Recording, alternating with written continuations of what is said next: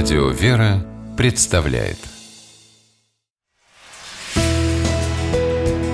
Литературный навигатор Здравствуйте! У микрофона Анна Шапилева. Принято считать, что в притче непременно должна присутствовать мораль. Только это представление не совсем верное. На самом деле притчи скорее создают повод для размышления и даже в какой-то степени – тренируют логику и интеллект, учат думать и находить верные ответы и решения. Целых три тома маленьких притч написал и издал монах Варнава Санин, известный писатель, поэт и драматург.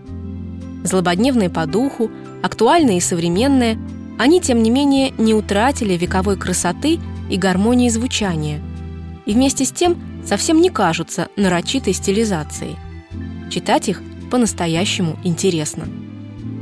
Герои современных притч – это не только люди, но и животные, и неодушевленные предметы, и даже мысли, чувства и нравственные понятия. Есть, например, притча про жадность, которая копила-копила миллионы, а все равно осталась бедной, потому что все ей было мало. Или про лень, которой дали однажды почитать газету «Труд», а она ей даже мух отгонять и то поленилась.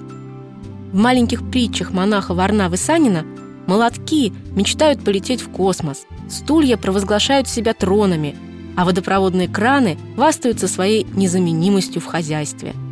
Но задача читателя не просто от души посмеяться над такими остроумными литературными находками автора, а уловить тончайшую суть, прислушаться к внутреннему голосу этих небольших в два-три абзаца – но тем не менее совершенно полноценных рассказов.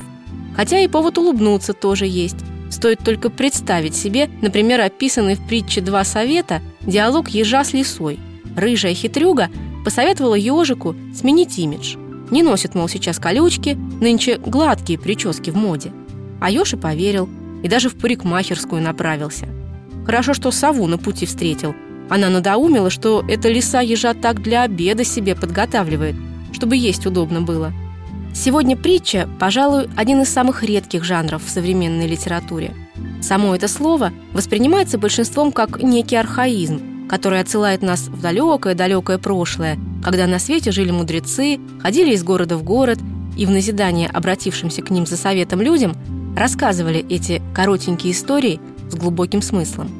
Но притчи и сейчас совсем не потеряли свою актуальность. В качестве примера могу похвастаться – на днях мне удалось решить одну весьма сложную для меня жизненную дилемму, и, признаюсь, в этом мне очень помогла книга монаха Варнавы Санина «Маленькие притчи».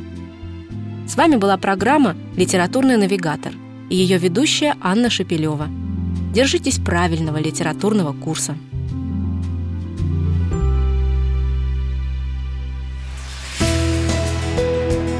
Литературный навигатор.